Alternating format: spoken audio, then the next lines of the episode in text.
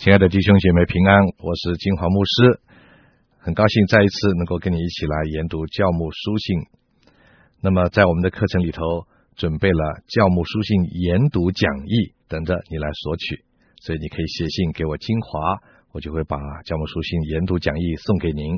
希望一开始的时候你就能够收到这个研读的讲义，这样我们一路在一起研读的时候呢，就有一份参考的资料在手上了。今天我们要继续来谈到教牧书信的导论，今天是第三讲。那我们要谈的就是提摩太前后书的收信人提摩太，他是怎么样的一个人呢？首先，我们来谈谈提摩太的信主。我们知道，在保罗初次到路斯德布道的时候呢，保罗在那里带领了提摩太信了耶稣。在提摩太后书第三章十一节，保罗曾经向提摩太提到，当时提摩太亲眼看见了。保罗在那里被人用石头打得几乎要死，很多人以为保罗是死了。另外一个地方呢，就是保罗在提摩太书信里头呢，称呼提摩太是我儿。一般人认为呢，这就是保罗说到他是用福音生养了提摩太，所以呢，提摩太就成为他属灵的儿子。那么接下来我们就谈谈提摩太的蒙召了。根据使徒行传第十六章第一、第二节，我们知道。提摩太他是一个混血儿，他的父亲是希腊人，而母亲呢是犹太人。而且保罗认识他的外祖母罗伊和他的母亲尤尼基，他们都是非常爱主的。根据提摩太后书第一章第五节，我们也知道提摩太的信仰受他们两个人的影响是非常的深。提摩太他是在保罗第二次到路斯德的时候被保罗拣选的。虽然保罗首次旅行布道经过路斯德的时候，也就是在《使徒行传》第十四章第八到第二十节里面所说的时候，并没有提到提摩太。可是呢，在《使徒行传》第十六章第一到第四节那里却说到路斯德的人和以哥念的信徒都称赞提摩太，可见他在当时的教会里已经有很好的名誉。路加。也在《使徒行传》里称他做门徒。提摩太蒙召的时候，很可能是有从神来的预言的。我们在读提摩太前书第一章十八节和第四章十四节的时候，就能够看到。所以保罗他不是随便的来拣选提摩太的，他乃是慎重的透过了长老同时按手，因为他知道。提摩太是经过神的拣选，他们就认同了他。以后呢，保罗就让提摩太跟着希拉一起到处布道。呃，当时呢，因为很多当地的犹太人，他们知道提摩太的父亲不是犹太人，保罗顾忌他们反对呢，所以就为提摩太行了割礼。那么从此以后呢，他就和希拉一起跟着保罗到处旅行布道。我们知道这个割礼呢。啊，后来对提摩太在各处布道呢，产生了很重要的有一个正面的作用，给他带来很多的方便。但是呢，提摩太很年轻，所以提摩太前书第四章十二节那里说的，保罗就劝勉提摩太说：“不可叫人小看你年轻。”保罗说这个话的时候，大概是提摩太蒙召以后的十五年。如果那个时候保罗说提摩太很年轻，那么提摩太蒙召的时候呢，那就是一个少年人的，因为有的人认为那个时候保罗说这个话的时候，提摩太大概是三十岁左右。那么十五年前当他蒙召的时候，他不过是个少年人，只有十五岁，很年轻哈。那么接下来我们谈谈提摩太的性格和为人了。提摩太他体质多病，可能胃肠也不是很好。所以保罗曾经在提摩太前书第五章二十三节就劝他要喝一些酒来调理他自己的身体。那另外呢，除了身体以外，提摩太的个性也是比较怯懦的。保罗曾经多次的劝勉他说：“不要以给我主做见证为耻，也不要以我这为主被囚的为耻。”又说要在基督耶稣的恩典上刚强起来。要与我同受苦难，好像耶稣基督的精兵。啊，又说，因为神给我们不是胆怯的心，乃是刚强仁爱谨守的心。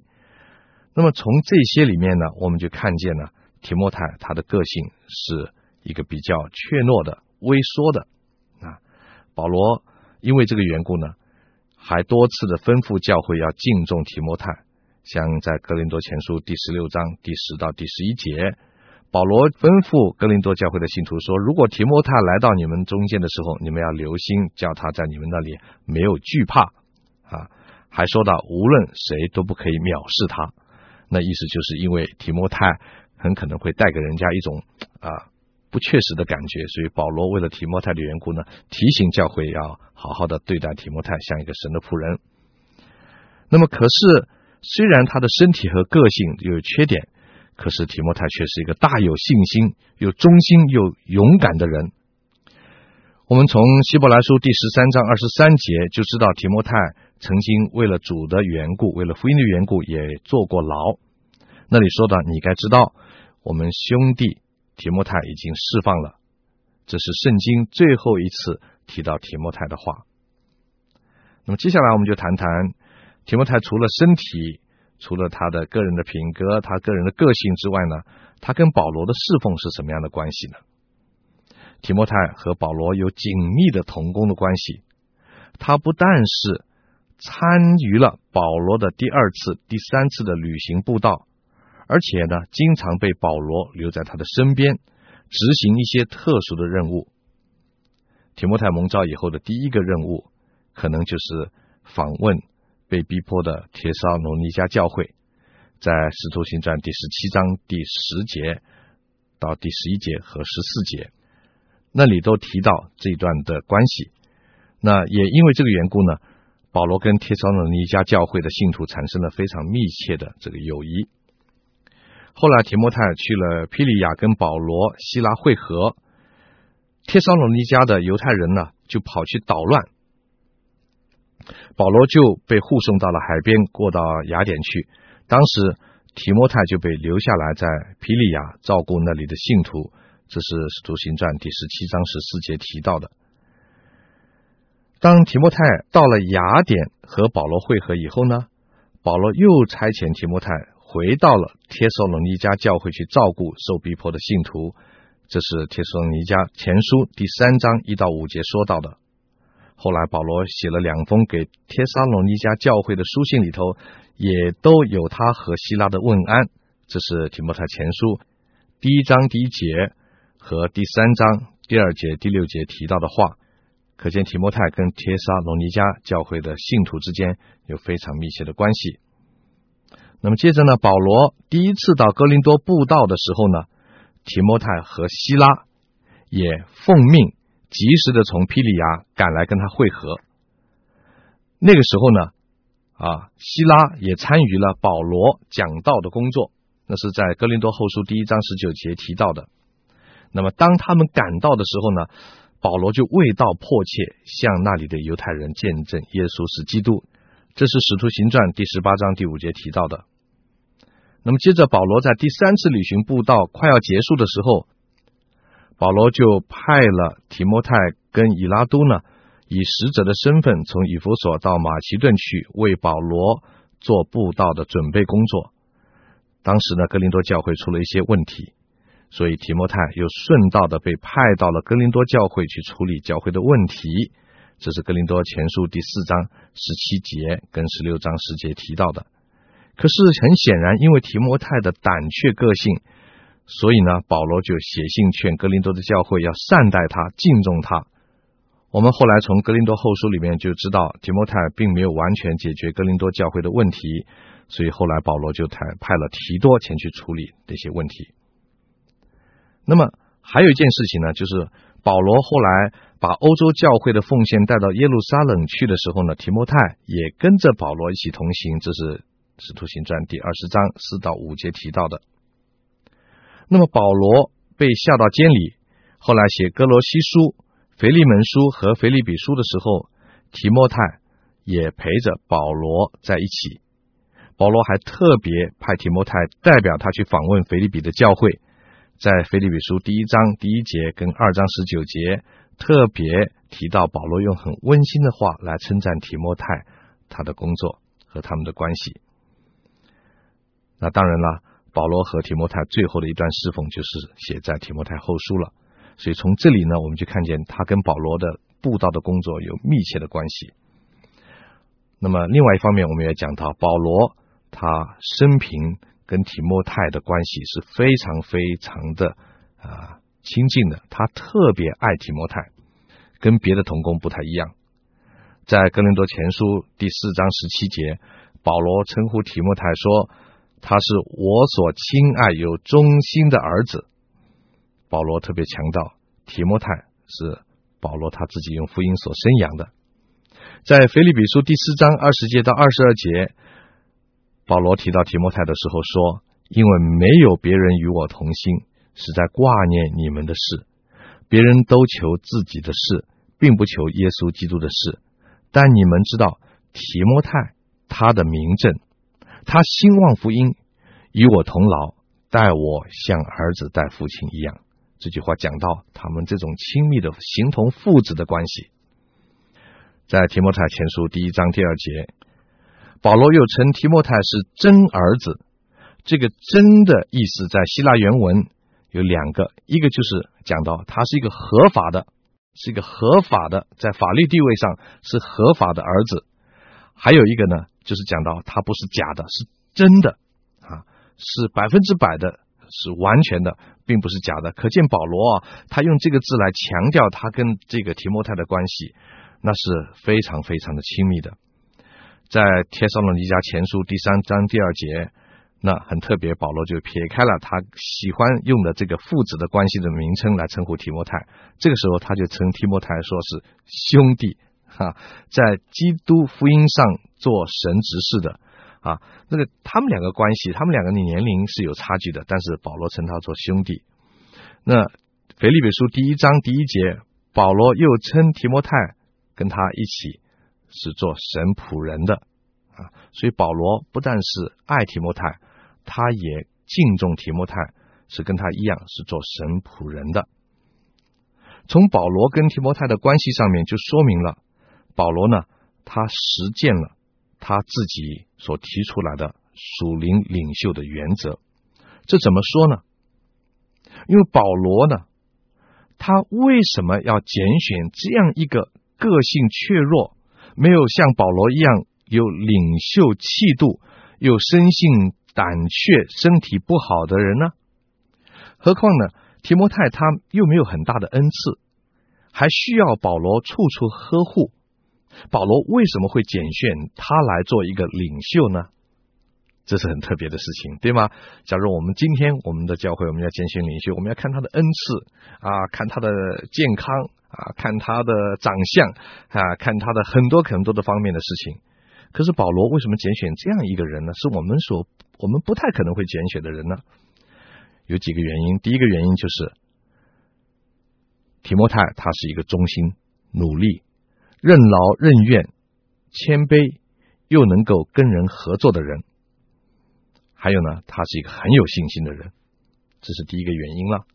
那么第二个原因呢，就是提摩太他是透过神的预言，才借着保罗和众长老的按手来拣选他做神的仆人。所以保罗呢，因为看见他是神所拣选的，保罗才用他。保罗才跟他同工，也就不计较他个人的缺点。从这些事情，我们就看见保罗他实践了他自己在提摩太前书所提出的有关拣选属灵领袖的重要的属灵原则。等我们在研读提摩太前书的时候呢，我们可以稍微用一点心去注意到这一件事情。那么从这里我们就看见保罗。他拣选神的仆人有他一定的属灵的原则，他不像我们一般的人用世俗的方法来看一个啊人是不是有资格做属灵的领袖，他是根据第一点神拣选，第二点因为神拣选，我就拣选他，不管他身体和他的个性和他在某方面的缺点，我还是用他。所以保罗就是在这样的一个情况之下。有了提摩太做他一个紧密的同工，接下来我们就谈谈啊，在教牧侍奉里面有两个很重要的挑战，是在教牧书信里面提到的。第一个就是对内保持合一，维护真理；第二个呢，就是对外要以善行来见证基督。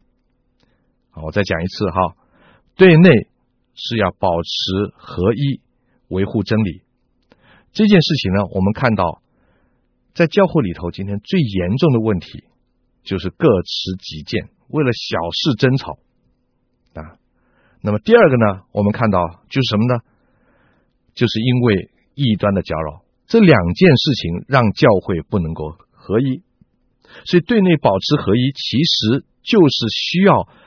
怎么样子让信徒的品质能够提高，不再为着小事争吵？另外一方面，就是要警觉，不让异端来搅扰。其实严格说起来，我们常常很注意异端的搅扰，但是我们不晓得，当一个人不能够持守神的道，为小事争吵的话，他其实就是放弃了真理，放弃了神所教导的道理。来做一些不讨神喜悦的事情，这两件事情都是真理问题。所以呢，我们服侍教会的人面对到一个很重要的挑战，就是怎么样保持在教会里的品质，不但是真理，生活的品质都能够合一。其次就是对外以善行来见证基督，很特别的一件事情。保罗并不像我们今天的教会这样子的强调，在他的教牧书信里头强调说，传福音啊，传福音啊，你要努力传福音。我们都是讲传福音，保罗却认为，在教牧书信里面，他认为基督徒的好品格才是传福音很重要的一个本质、一个条件。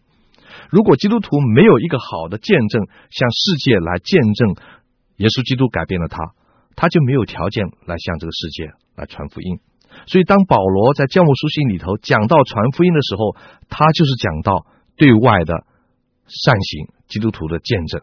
啊，这是教牧书信两个很大的挑战。我再讲一次，对内保持真理跟生活的合一；第二方面就是讲到善行，基督徒要用善行来见证基督。那么接下来我们也要谈谈教牧书信里面啊所谈的事情，是跟以弗所教会有很大的关系了，所以我们也需要稍微提一提关于以弗所的教会。在《使徒行传》第十九章里提到，保罗曾经在以弗所传道了三年半之久，大概就是在主后五十四到五十七年之间了。这个很可能是保罗一生布道生涯中间最成功的地方。我们根据《使徒行传》第十九章知道，当时保罗向他们传福音以后，很多人就烧了行邪术的书啊，那么这些书的价值大概有五万块钱。悔改信主的人呢、是多得不得了，以至于教会在当地是大大的兴旺，以至于在当时的啊、以弗所呢引起了很大的暴乱。后来保罗就离开了以弗所，离开了以弗所四年以后呢，保罗就在罗马写了以弗所书。再过了三年，因为自己在马其顿留了很久，又没有办法像自己所期望的能够再去访问以弗所。所以他就写了提摩太前书，告诉提摩太应该怎么样子，在他不在的时候牧养以弗所教会。根据历史记载，以后的这五十年呢，小亚细亚信徒的人数增加的非常的快，很多在当地的庙宇也因为没有人去拜了，去烧香了，而被迫关闭。所以呢，从使徒时代以来呢，以弗所教会。有很长的一段时间是当时的基督教的中心，保罗在那里的工作非常的成功。那时候他们是不容许有大型的聚会的场所的。我们从今天的有一些的啊，有关于教会的欧洲教会的这些照片来看啊，那些漂亮的礼拜堂啊来看呐，那个都是在君士坦丁大帝宣布基督教成为国教以后才有的，也就是主后两百年以后才开始的。当时在保罗时代，以弗所那些教会是没有那么漂亮的礼拜堂，所以成千上万的信徒，他们都是在信徒的家里举行聚会。当时既没有神学院，也没有大的教堂，所以那些牧养聚会点的传道人呢，他们受训练就要靠着提摩太在那里来指点他们。所以提摩太主要的工作就是家庭教会的领袖。他受保罗委派，培训这些教牧的童工，也就是圣经里所说的那些长老啦、监督啦等等的。所以我们可以想见，提摩太当时的工作是非常的艰巨的。那么最后一个结论就是说到以弗所教会在当时是基督教的中心了啊。那么所以呢，以弗所教会的成败、牧养的成败，又关系到整个当时基督教传播，所以是非常的重要。提摩太就在那个节骨眼，在以弗所做宣道、牧养的工作。这是讲到提摩太跟提摩太前后书的关系。那么接着我们用一点时间就谈谈提多书的背景了。提多书的收信人提多，在使徒行传里面完全没有提到他。加拉太书第二章第一节第一次的提到他，这是圣经第一次提到他。我们根据这段圣经呢，才知道原来当初在使徒行传里所说到的，保罗为了向耶路撒冷的教会见证，原来外邦人也能够信主。所以就带了一位没有受过割礼的外邦信徒，跟他一同去。那个人呢，就是提多。很可能从那个时候开始呢，提多就一直跟着保罗在各处做布道的旅程。圣经虽然没有提到很多关于他的事情，一直到了哥林多后书第八章，才提到提多曾经受保罗委派，在哥林多的教会开办词汇的施工。可能是因为格林多教会。把这件事情耽误了一年，所以保罗呢，他想这个工作没有做完，所以就委派提多去收齐了他们所答应的奉献。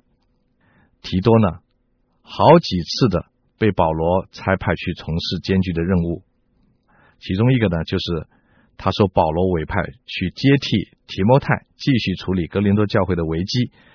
我们知道。前面我们提过，提摩太似乎在处理危机的事情上并没有能够成功，所以保罗就派了提多去取代他。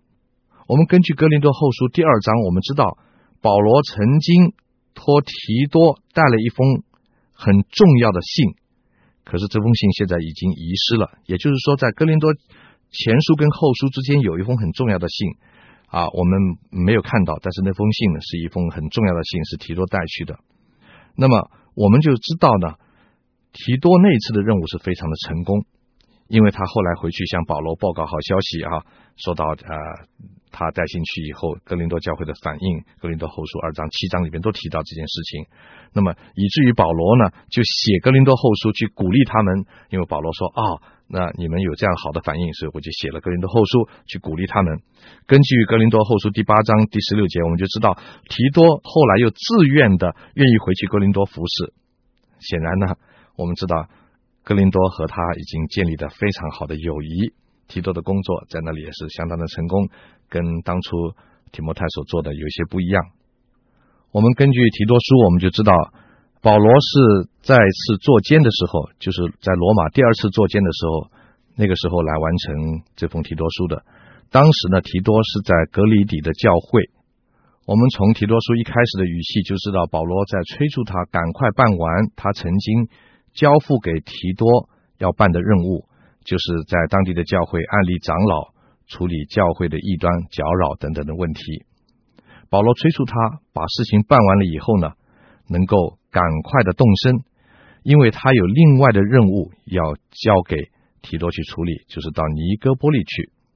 保罗希望当他动身的时候呢，另外一个接替他的同工已经开始能够在路上来接替他在那边的工作。不过，根据提摩太后书第四章第十节，我们知道保罗写提摩太后书的时候，提多似乎已经被派到了塔马太去做福音的工作。塔马太离开尼科波利不远，可能提多在同一个行程里面先去了两个地方，就是先到了尼科波利，然后就派到了塔马太去工作。等到我们查考提多书的时候，我们会详细的谈到提多的工作是在革哩底。那么我们难免就要谈谈格里底的教会。格里底是在什么地方呢？原来格里底是一个岛，它在欧洲跟亚洲大陆的交界，爱琴海南边临界地中海的一个岛屿。那东西横跨，它是两边长的啊，差不多两百五十公里，海岸线非常的弯曲。使得岛屿跟南北的宽度呢，有的是宽一点，有的是窄一点啊，是有的地方只有十一公里宽，有的地方有五十六公里宽等等哈。因为它岛上有高山，又加上海湾，所以格里底是欧亚航运上一个主要的冬季的避风海港。所以呢，很多人呢啊，当时的这个商船呢就在那个地方呢就停靠来过冬。那啊，在荷马的诗里面曾经说哈，有百城的格里底，就是讲到格里底的这个岛。当我们讲到啊提多在格里底工作的时候呢，我们所讲到的不是一个提呃格里底的一个教会，而是整个岛上的几个教会。当时有几个呢？我们不知道，但是我们知道是整个岛上有很多的教会。那么格里底的人到底是怎么样听到福音的呢？那么第一个可能就是在耶稣基督复活以后第一个五旬节，在使徒行传第二章十一节那里说到耶路撒冷城里面有一些。革哩底人在那里过五旬节，他们在当时听到彼得和门徒用自己的乡谈布道，很可能就是在他们中间的一些当时听了布道信主的人，把福音带到了革哩底。那么另外一件事情呢，很可能是什么呢？我们要讲到保罗的一些历史了。我们知道保罗在耶路撒冷被捕以后呢，上告罗马皇帝的时候，他在路上碰到了强风。曾经在格里底呢停留在那里避风。使徒行传二十七章那时候提到说，保罗当时就警告众人说前面有沉船的危险。可是当时的百夫长呢不信，他偏偏要听从船长的建议，所以勉强的沿着那个岛的西南，格里底岛的西南呢避风航行，希望能够赶到岛的西边去，在那里比较有好的设备、舒适的腓尼基过冬。在路上的时候呢。果然，照到保罗所说的，这个船碰到了大风，被刮离了航道，就偏离了。幸亏那个时候百夫长就听从了保罗的话，所以全船的人就得救了。那么在船到了小岛的时候呢，保罗被蛇咬还不死呢，就把福音就传到了啊亚底亚海中的那个小岛，他们在那里就过冬的那个小岛。所以保罗就顺利的到了罗马。本来这个福音不是要传到亚底亚中的小岛，而是传到了格里底的。但是因为这一段插曲呢，让保罗没有机会能够在啊格里底传福音。所以过来以后呢，保罗在囚禁中被释放了以后，根据提多书第一章第五节，他曾经带着提多一起就地重游，来到当时几乎要登岸的地方，在那里呢就传起福音了。那到底传了多久，我们不知道。但是最后，当保罗离开的时候，就把提多留下来，继续的照顾在格里迪岛上建立起来那些教会。根据提多书的内容，我们就知道保罗熟悉岛上的基督徒，不但能够叫出他们的名字，而且非常了解教会的情况。他离开了以后，就写了提多书，指示提多应该怎么样在岛上继续按着他所指示的，在教会照顾牧养教会。这就是提多书的一个背景。今天我们就谈到这里，教牧书信的导论暂时在这里告一个段落。那么从下一次开始，我们就要从提摩太前书第一章开始来查考啊这卷教牧书信。我们下次再见。